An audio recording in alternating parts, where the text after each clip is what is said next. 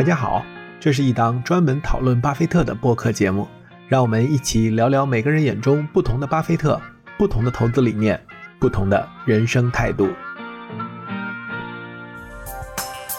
本节目由创意播客厂牌 BeyondPod 的超声波制作播出。各位听众朋友们，大家好，欢迎来到成为巴菲特，我是艾勇。这一期我们的常驻嘉宾仍然是南天老师，大家好。我们上次开了一个头，跟大家介绍了一下我们为什么想做这档节目，然后我们希望这档节目怎么去发展。我们还是再 highlight 一下，就是我们不是一档教大家怎么炒股的节目啊，不是一个教大家怎么投资理财的节目。我们更多的是想通过巴菲特其人其事，尤其他投资的标的以及跟他在人生经历中产生过重要影响的一些相关的人物。通过这个话题，我们来去讨论它背后所代表的这样的一种价值投资的理念，以及我们不同的人对投资的不同的理解，对人生不同的选择的一些看法，这是我们的节目的初衷。所以呢，我们会有两条线，一条线就是说，巴菲特在不同的时间阶段他做过的投资的一些重要的决策，以及他所选择的标的的故事；另外一条线呢，就是人物线了，就是我们刚才讲的剧情、人生故事。所以今天第一期呢，其实我们会想讲巴菲特早期非常重要的投资的一个标的。实际上，这个公司呢，他在买完之后，在他早期其实是很短的一个交易的经历，但到后来变成了一个他非常重要的 pillar。到目前为止，也在他的 portfolio 里面是一个前五大的公司。这个公司呢，就是 Geico。所以这一期我们主要讨论的标的，它叫 Geico，盖克保险公司。其实它的名字是一个缩写，它叫政府雇员保险公司，是一九三六年创立的一个企业。南天老师，你先跟我们分享一下，就是你了解的这个故事吧。关于盖克保险这个事儿呢，我觉得特别有意思点有这么几个。第一个，他知道这个公司是他的英雄啊，就他的老师本杰明·格雷厄姆，一个价值投资的开山宗师，去干了一个类似风投的事情，投了一家初创型企业。注意，这是家初创型企业，不是说一个经营很多年企业。第二个呢，应该讲从他系统性的结束了自己的合伙人基金，开始成为一个资本家的过程。就我们说啊，买下伯克希尔哈萨维做投资开始。他一个比较大的第一笔净资产影响净收购是什么呢？收购了一个叫国民赔偿保险公司。在经过那家公司的管理当中呢，他意识到保险是门好生意。这件事我一定要提，因为它是很重要的一个铺垫。他怎么就能去做这个事儿？是因为之前有很大的了解。然后第三点，他的英雄曾经投过的这家公司曾经非常辉煌，然后呢开始衰落。基于他对于保险现在的理解和过去几十年积累的经验，那么他在该克保险陷入极度困境的情况下出手了。我们会在后面详细的给大家讲这个出手为什么很奇葩，它几乎就不符合价值投资的任何原理，更像是一个 PE 或者 VC 在干的事情。然后第四点，在他持有该股差不多一半的股权的过程当中，该克在资产端、负债端，就是我们说的接保单，还有做好浮存金的投资，都做得非常的好，保护也受到很大的照顾，公司也一直很挣钱，是台机器。直到九五年把它彻底收购私有化之后呢，我们大概毛股算过，很重要的这个第四点在哪里呢？就是从投资到现在这个时间点节点算下来的话，如果去盲目的猜的话，外国有这个研究者啊提供一个毛股的感觉啊，我只能说个毛股股的数字，就差不多这种类型的长钱给巴菲特业绩有差不多一点五倍的一个增强。我们要知道巴菲特这个总业绩，比如说年化回报率多少啊，这里面其实有一部分相当于是没有利息的，你长期可以白白占用的钱额外挣来的，那这个增强了多少呢？其实差不多是多了百分之五十的效率嘛。再到后来去买什么通用再保险，好多保险公司来讲，这么多保险公司里面从来没出过问题的，其实是国民赔偿和改口。但是你要讲国民赔偿呢，是个地方性的中西部的很小的公司，威力不大。到今天呢，，Geco 差不多占到那个细分市场的可能十一、十二个点的市占率，就是个很大的公司了。我要提醒大家一下，因为美国是个割裂的市场，它不是一个公司能够在所有的州做生意的。所以说，，Geco 的一路商业成功，又源源不断的为巴菲特提供了超长线的资金。但同时，他的消费者又得到了很大的照顾，这是一个很完美的商业故事嘛？所以我们会说这个故事特别值得做第一个故事，好跟大家聊一聊。对，我们在 demo 期的时候，其实我当时提过来一个小的话题哈，我们没有展开，其实就是聊那个可口可乐。巴菲特小时候打零工啊，他就很喜欢可口可乐，然后可口可乐是百年品牌，一直非常优秀。但是他其实最后是到了八十年代才第一次真正的建仓可口可乐。并且在很短的时间里面完成了建仓以后，就一直持有，一直到现在。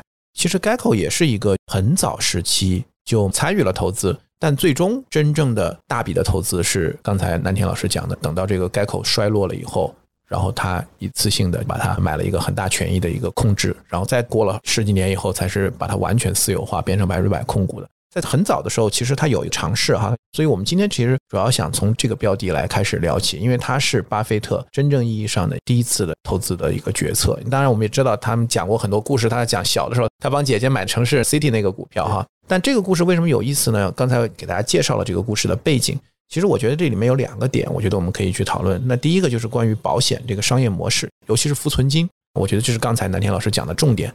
这个浮存金。到底会被怎么使用，能够产生一点五倍的对它收益的增强？第二个呢，就是我也想跟南天老师一起讨论一下，就是关于巴菲特这个人哈。当我第一次看到这个故事的时候，我是觉得还是很有意思的一个故事。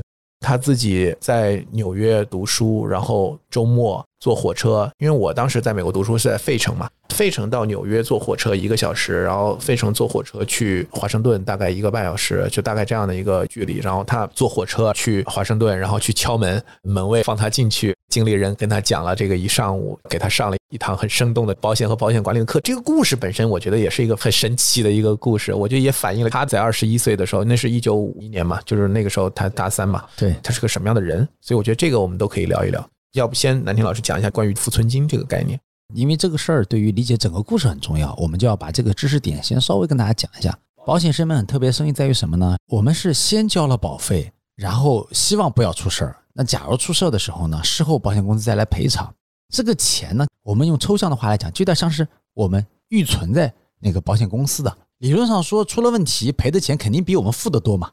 所以呢，美国人的说法呢，管这叫浮存金，是一种浮动存取的概念在里面。英文是 float，对，所以我们也有个音译的概念在这里。那么浮存金的特点就在于说，大家也知道，保险是个什么游戏呢？是一大堆人去合起来提供一个共同的保障，但不可能所有人同时都出险出意外，概率问题嘛，是个概率游戏，出事的人是小概率，所以也就是说，大多数人的浮存金很可能一辈子就没动过，或者说较长时间没动过，那么这些钱就会存在保险公司。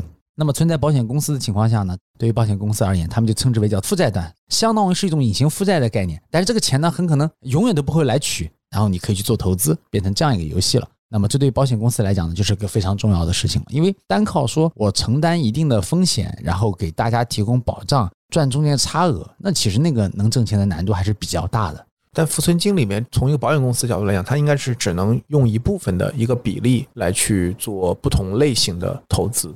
这笔钱，它有的可能是用来要投债券，有的用来投股票，有的用来投不动产另类的，它也是要做一个 portfolio 去把它配置到不同的资产上，所以它也不能全部都用来投股票。没错，你像比如说在我们国家现在叫银保监会嘛，其实对于保险公司的这块浮存的部分，这个资金的管理，它是有大类上的一个明确的上下限的指引的。首先就不允许你去，比如说什么我这 all in 了，对吧？小看了，搞什么了？这首先是不允许的。其次，它鼓励的也是一种长线的经营心态嘛。在这个里面，东西方都是一样的，因为这类型事物无论如何，它的本质是负债，这点大家还是要旗帜鲜明的。这事儿不存在任何争议啊，它就是个负债，所以一定要想明白，这个钱只是很有可能长期不还，还是有可能要还的钱。所以保险公司谨慎的经营原则是很重要的嘛，对待付真金的态度是这样很重要。而且浮存金这个概念呢，其实我觉得贯穿整个巴菲特的投资里边，其实不是只有在保险公司。出现过，对，后面可能也会去谈到，就是他们当时投那个蓝筹印花公司，其实本质上它也是一个浮存金，是当这笔钱它不会被取走的时候，那你可以用于来去做经营和投资。所以其实这个视角其实相当于我理解为是一个自由现金流的视角，就是说你能不能获得一些这个现金流，你能够用来去做一些经营和投资。所以我觉得巴菲特喜欢的很多生意，就是说现金流一定要好，能够源源不断的给他贡献可供投资的这样的一些资金。后面也会聊到他在管理很多他旗下的这些，尤其是控股企业，因为控股企业相当于要把这个收益要上交到集团嘛，所以对他来讲，他对于下面的这些子公司，他在判断这个标的的时候，很重要一个标准就是能不能够给他贡献可供他进一步调用、配置、投资的这样的一个现金流。那有的行业呢，其实是没有自由现金流，就 free cash flow，相当于就是它要扩张。它就还得去做大量的投资、基建设备，这样的话呢，就导致它始终是属于一个在现金流上是一个很紧张或者甚至是负的这样的一个状况，这就没办法支撑巴菲特的这样的一个商业模式。所以我觉得浮存金这个概念为什么重要，就是您刚才讲的期限的配比，就是你要做长期投资，那你的资金也得是一个长期性质的。那反过来，很多时候为什么现在我们看到在过去的在中国，你也看到有很多的暴雷啊，很大程度上都是长短错配的这样的一个问题。没错。短钱长投嘛，这是一个很常见的问题。但话又说回来呢，谁都想弄到一些长钱去做对应的事情，谁不想好好做呢？但是难处就在于，人家为什么要让你拿到长钱？这是一个你要向社会回答的问题嘛？那巴菲特的回答就是说，第一个是社会不要的时候，第二个是什么呢？是浮存金的概念，实事求是的说，当年在美国，巴菲特还是个比较创新的人。就算巴菲特买下了 Geico 之后的第一个十年，其实 Geico 主要的投向是投到什么呢？就这个浮存金，大家肯定很好奇嘛，这钱一让你投，投的是债券，大家可能以为转头就是买股票了，其实不是的。而且最后，Geico 的业绩很好，是因为要到卢辛普森负责 Geico 的，就是他内部的这个首席投资官来负责投资的时候来做的。Geico 有一部分资金是被合并到集团去了，但从审慎的原则角度，那种中期、中长期闲下来肯定不会要动用的钱之外啊，那个钱呢，肯定他们还是留在保险公司自己体内来管的。对这个我们要讲一下，就是他能被集团挪走的钱是收益，是利润。对对，或者说注定就是比如说已经赔过险了，或者怎么样，就是肯定不会动了，他才会挪走的。那在那里面的谁去管呢？那个人叫卢辛普森，其实他也很神奇。神奇在哪里呢？他没有杠杆的情况下，他挣了年化十五。实际上，在巴菲特的小圈子里面，对他评价是极高的。为什么？因为巴菲特还有做一级啊，巴菲特还有很多很复杂的套利啊。而且大家也知道，到了中后期，BRK 如日中天了。他去跟很多企业做投资的时候谈的那个保护性的条款，比如说我买的是可转债。如果出了问题，你要兜我底的，高盛对吧？诸如此类的。对。但是卢辛普森做大做投资，就是硬桥硬马在二级市场买股票卖股票，挣了个年化十五，就正常市场上的交易。对。所以说，从傅存金的角度来讲，我要跟大家补一个历史的信息背景，就是说，在当初那个年代，比如说五六十年代或者怎么样，其实美国人经营上来讲，也不像大家想的，比如硅谷觉得很奔放，大家觉得可能美国每个行业这样奔放，不，美国好多行业很传统的。像他们这种保险公司的话，在那个年代就是买买债券，大家别想多了，以为全是炒股票的、买大楼的，不是这样的，他们其实还是债券居多。所以从这个故事来讲，反过来说，大家有没有意识到有意思点，为什么看巴菲特致股东信，他福存金讲了很多期，就讲了很多内容。现在我相信各位明白了，是因为这个观念在美国人心中也不是个很重要的观念，是因为他们认为的保险公司就是拿了钱买点债券的。只有巴菲特提出了这个浮生金能不能够买一个接近于债券的股票，只要这个股票的长期确定性啊或怎么样可以。它有前提条件，大家别以为炒大盘了是吧？炒股票、炒题材了，也不是这个概念。所以我想补充的这个差异就在这儿。如果大家去看巴菲特书，就会发现他花好大力气说，肯定你也好奇，为什么花好大力气说呢？你现在明白了，是因为他做的事情在当时看还是一个很先进的观念，或者比较领先的观念。反过来，当这个我们讲先进的时候，就意味着其实也是有可能有争议，甚至是会受到很多的挑战的这样的一个点。所以浮存金这个案子，就像我们刚才讲的，后面我们在谈其他的标的的时候，很有可能也会重复的提到。大家感兴趣的，我觉得我们也可以在后面进一步深入的讨论。那回到 Gecko 这个案子，这个投资故事，南天老师，你觉得对你来讲最有意思的点在哪里？第一个，在我们一点零版本的做价值投资的时候的很重要的一个结论，就是它也很典型的，我们称之为叫有效区域内的规模效应最大。怎么翻译呢？是这样的，Gecko 这个案子呢是最典型的地方，它成功和失败都是一个原因，政府雇员。什么意思呢？当他决定我不是说开了门都是客，我只服务性格比较审慎一些、谨慎一点的人，做事情讲规矩的人，是不是有点像我们现在说去报考公务员是吧？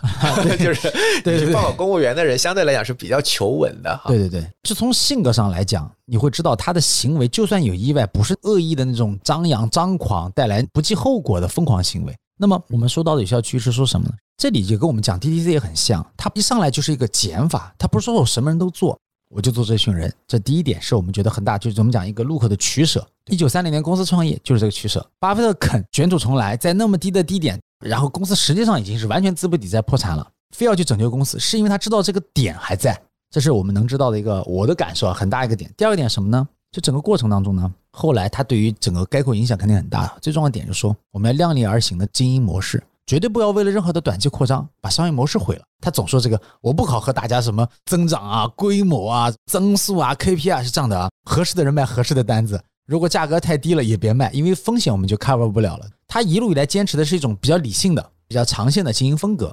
第三点，我们等会儿会说到，这里面还有一个很有意思点是股票回购。其实他开头买的股权比例并没有那么高，只有二三十个点。但是到他私有化之前都到五十个点了，为什么呢？因为 Geico 一直拿挣来的钱干什么呢？回购自己的股票，又被动的把他的控股权被动的提高了。你看这三季我们合在一起啊，一个极其正确的商业选择，一个过程当中绝对理性的长期的过程控制，高质量的就执行你的战略，能落地，能执行，过程执行的非常好嘛。最后呢，在结果上呢，采用特殊的工具和手段呢，再来一次增强。实际上这个三基我们现在回想起来，前面两个是偏商业的，第三个是偏金融的。其实盖过真的很重要，它是一根极其重要的柱子。到今天我们知道它财富很大了，你看到有些公司其实市值比这还大。但是我要讲，对于巴菲特而言的话，从结束自己的那个私募基金，到开始去以 BRK 作为伯克希尔哈萨维啊，它英文缩写叫 BRK，在 BRK 这个平台上开始做全部的事情。实际上，这根柱子的一生的战略作用，它其实最重要的那根，它只是那个看上去好像没有别的那个有名气或者有钱或者怎么样子，故事激动人心，对，但其实最重要。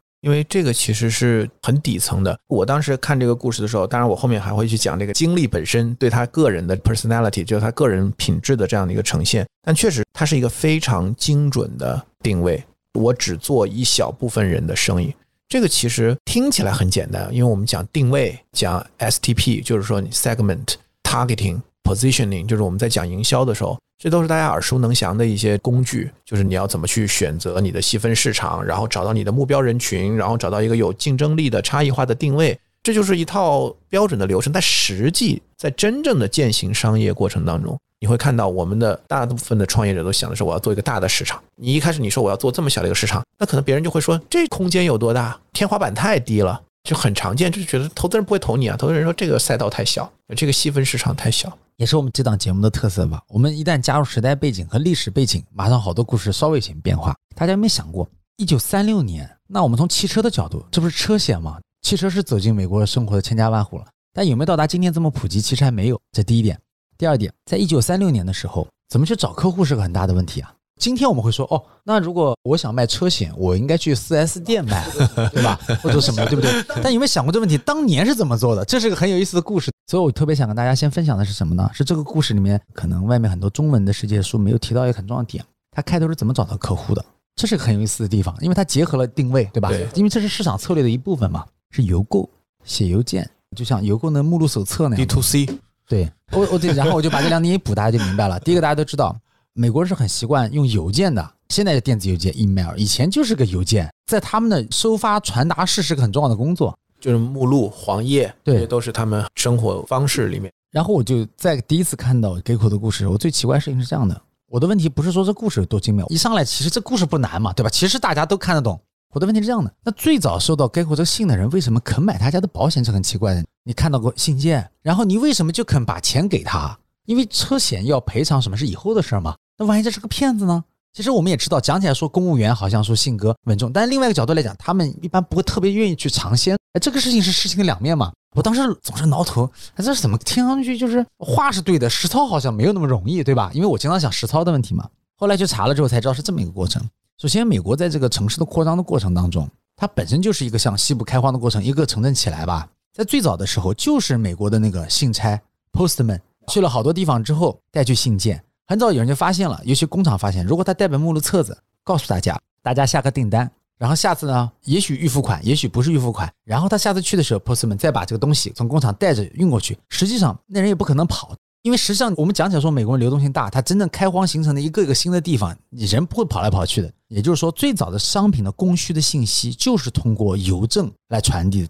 我们今天说，比如像西联汇款在内，对吧？就今天其实美国的传统体系，包括美国的传统的邮政包裹，仍然是很重要的一环。今天我相信我们大多数中国的大大小小地方人，除了说我们山区的朋友之外，大多数人对于邮政局来为我们传东西、弄包裹，已经不是很习惯了，觉得好像没有这回事了。可是到今天还是美国的一部分嘛。我说这一点为什么很重要呢？这就意味着说，在这种情况下，如果是走的正规的路径。由正规的企业走正规的信使、正规的那种信息流的渠道过来的一个，看上去是正规的企业，而且你说创始人很鸡贼，公司的名字叫政府雇员保，这一听你感觉公司名头很正式嘛，不是什么阿猫什么保险公司、阿狗保险公司。所以，首先是它本身的这个邮购的商业消费习惯是非常稳定和成熟的，这点是我觉得很多研究者没有注意到。如果不是这个原因，我们反过来想，你写了邮件，人家就买吗？就因为便宜吗？其实是很难的事情。但是公务员，公务员的好处啊。因为他们是一个办公室的，是一栋楼的。如果有人买过、出过险、赔付过了，他也许第一年不推荐，第二年不推荐，但慢慢的这个传播效果是自然而然就能出来的。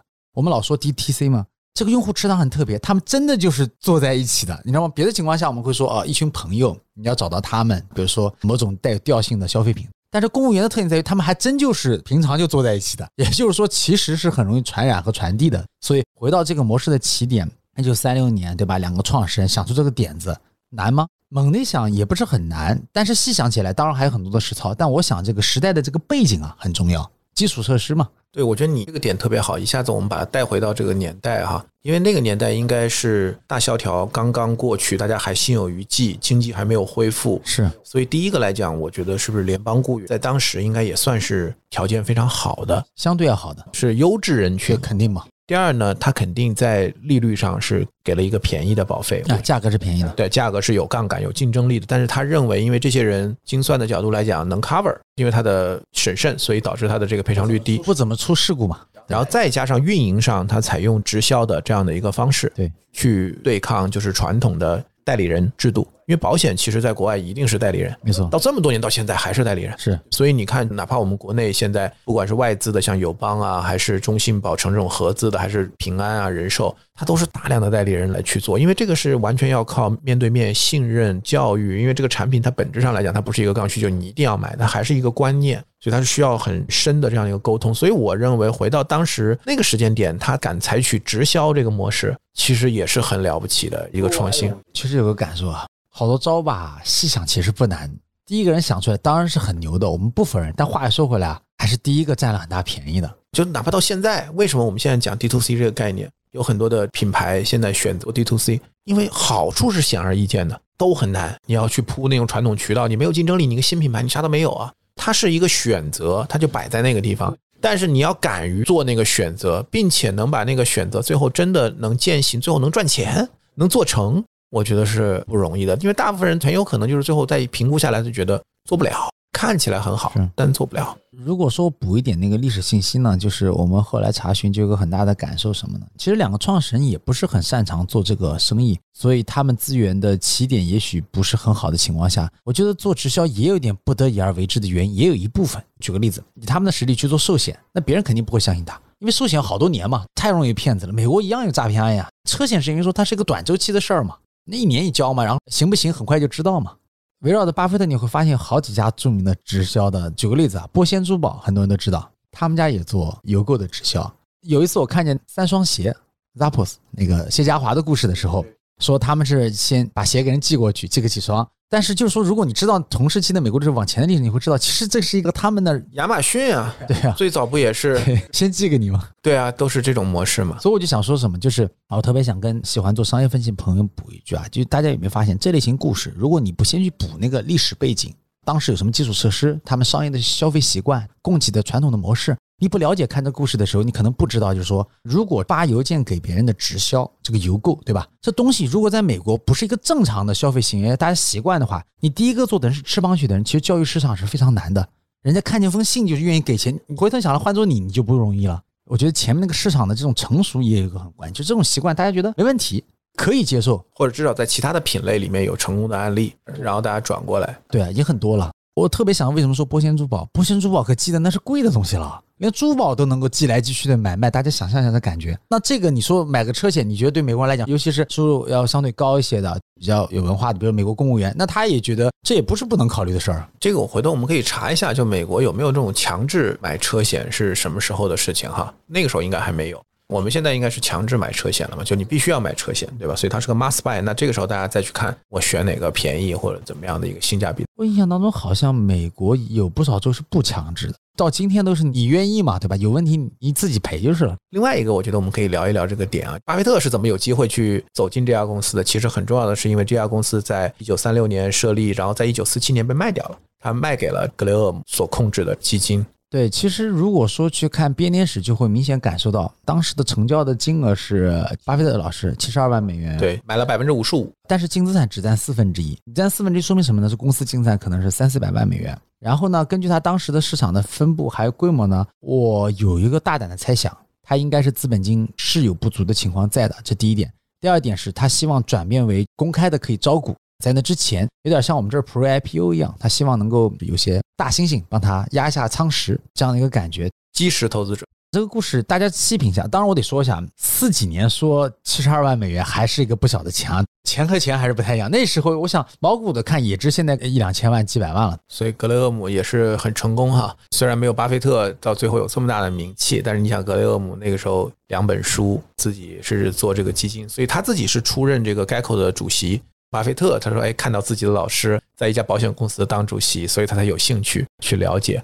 而且特别有意思的是，他去拜访的这样的一个高管，其实就是当时那个经纪人去做这笔交易。帮这个保险公司帮该口去募资，找到牵头，找到格雷厄姆去买单的，然后他自己留下来作为经纪人，做完这笔交易以后，好像当时还是说降薪吧，反正就是用很低的一个价格，愿意在这个公司里打工去做这个高管。所以他也很擅长做决策。对，他发现了一个冉冉升起的机会。对，对，对，对，叫洛利莫·戴维森。所以我觉得这个故事很有意思。当时我第一次看这个故事的时候，我先是想，你想巴菲特就大学生，说走就走的旅行，一早上一个周末。坐火车到华盛顿，然后去敲门，说我想来聊一聊。然后门卫说我是格雷厄姆的学生，然后我来聊一聊。这个时候加班的戴维森花了一早上时间接待他，跟他去聊。我觉得这个画面说明这两个人都很有意思。我们记得都补一句，书里也说到，戴维森考虑这毕竟是格雷厄姆的学生，开头肯定是不想，后来一想总要陪他聊两句吧。你不能说大老板的那个学生来了，你说最后你都不理，本来就是面子工程。但是发现这小伙子还是不太一样，就问的问题很老练嘛。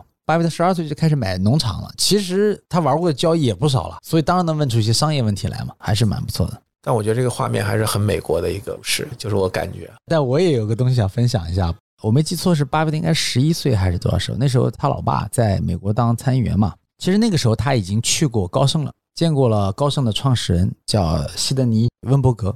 有一个年轻人，他十一岁的时候，他父亲在北京部里面做一个什么样的工作？可能是处长或什么，在北京嘛，一个处长丢个砖头都砸得到，对吧？诸如此类的，然后领他去见一下，诸如什么中国银行的行长。实际上，我想表达什么？见戴维森真的不算什么，因为在那个时候的华尔街，高盛已经是前五家之一了。他十一岁。有时候我想，人的这个上限的阈值啊，如果你从小父母帮你已经打开过了，他真不觉得有。你想，你十一岁见到中国银行行长，然后有一天你说我到我们这儿的市去找一个那个保险公司，去看看有没有什么业务人员或者经理跟我聊聊，他心理上我想说，压力肯定是比较小的。就是你一上来都已经把天花板拔到那么高了，后面你觉得假设搜索，但他不是自己去的嘛，也没有预约，对吧？我觉得这个还是不太一样啊。对，这点就特别赞的地方在于什么？就是一个年轻人如果小的时候能够经历过这样的事情之后，他就有个勇气什么？是我主动去探索。大佬也是一样可以见的，没有这说法说大佬好像我就应该锁在后面，也连他加个微信我都不敢，不是这样的。为什么我特别想把这故事跟朋友们分享呢？因为我确实觉得很多喜欢巴菲特的朋友，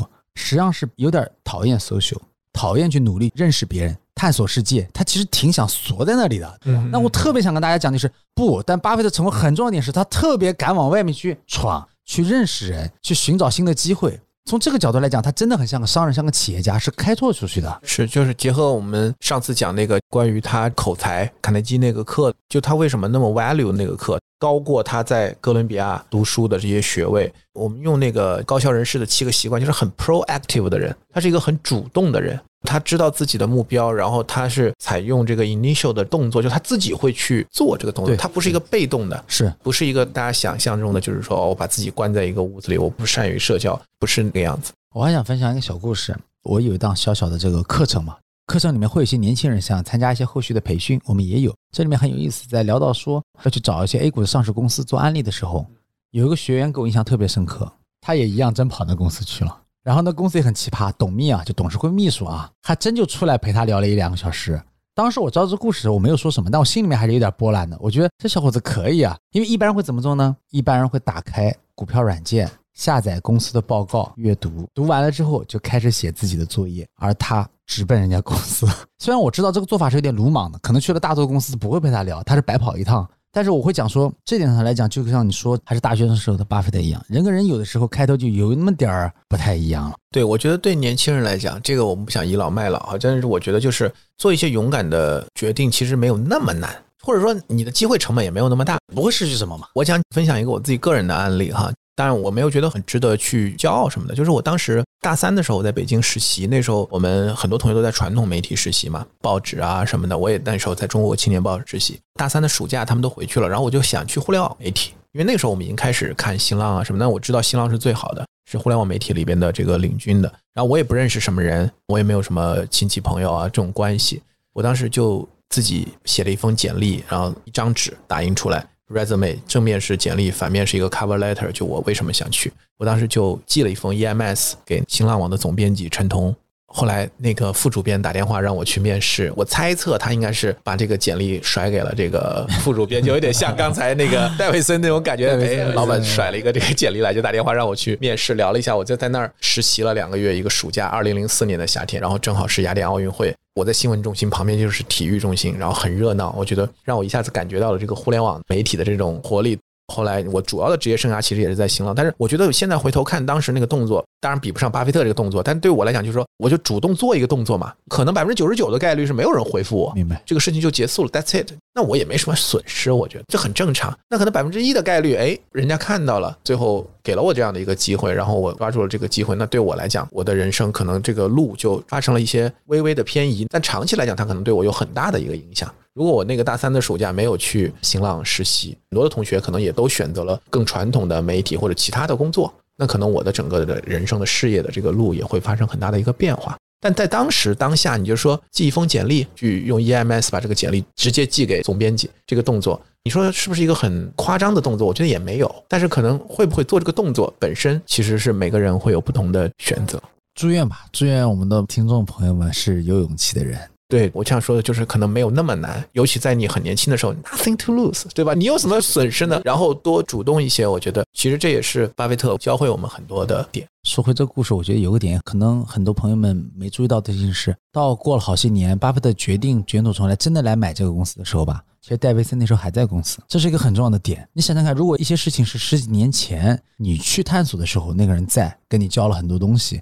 过了十几年之后，他还在，然后他告诉你是为什么原因，这条船现在成这个样子了。对，我觉得这个是很重要、很重要的一个细节。敢扣扳机吧？我想。没错，没错，没错。你有一个人在那儿，我相信他因为有这样的一个关系在，所以他也应该是持续的能够去获得关于这个公司基本面真正的一些信息。如果脱离了我们刚才讲的很多的这些细节啊，你去看这个 case，其实你很难 get 到。对，那个味道是没有的。所以我觉得美国的商业社会其实比我们要成熟的早很多。包括刚才你提到这个公司在一九四七年被卖掉，然后格雷厄姆拥有控制权，这样的在美国的商业世界里是很正常的一件事情。就是这个公司它不断的在被替换它的所有人。其实我们从改革开放到现在，其实时间还比较短嘛。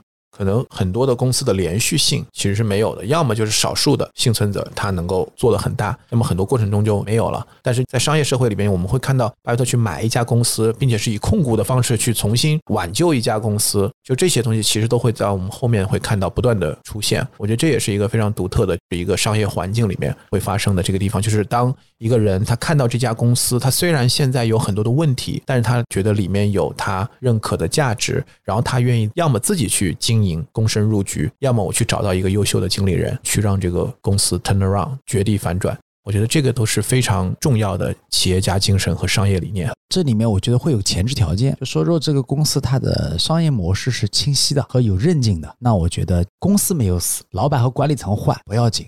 但是，如果大家也知道的，因为我们改革开放以来嘛，企业是狂飙嘛，这很正常。很多时候，就像公司资源啊，公司的很多事情的优势啊，说到底是几个人身上的，它不是一种模式性质存在的，就会有这样一个问题，可能换人如换刀，一下这个事儿好，或者一下就不好。那你像给我这故事里面很特别在于说，他从头到尾是那个模式是最关键的。其实谁当总经理重要吗？也没有那么重要。谁当董事会主席重要吗？也没有那么重要。我觉得这点也是很突出的，就是本身那个模式是不是很强大？如果模式很强大，就好很多。因为我们现在在过去还是看市场上还有很多公司都还是资源驱动的，有形的资源和无形的资源来驱动，它还没有到真正模式驱动阶段。只有到模式驱动这个阶段，我们才能去讲，那换不同的人来经营，可能也没有那么难。是，但是实际上人肯定还是最重要的嘛，这个我不否认。我只是说它需要一点前置条件，或者说叫模式越清晰强大，那么人的作用就能发挥得更好。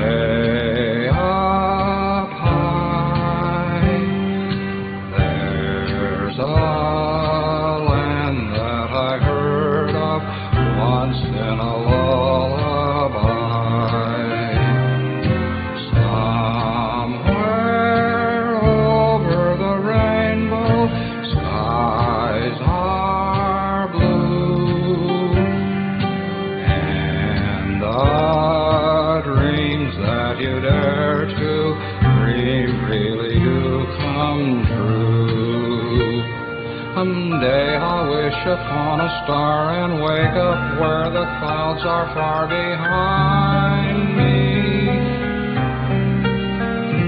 Where troubles melt like lemon drops away above the chimney tops. That's where you'll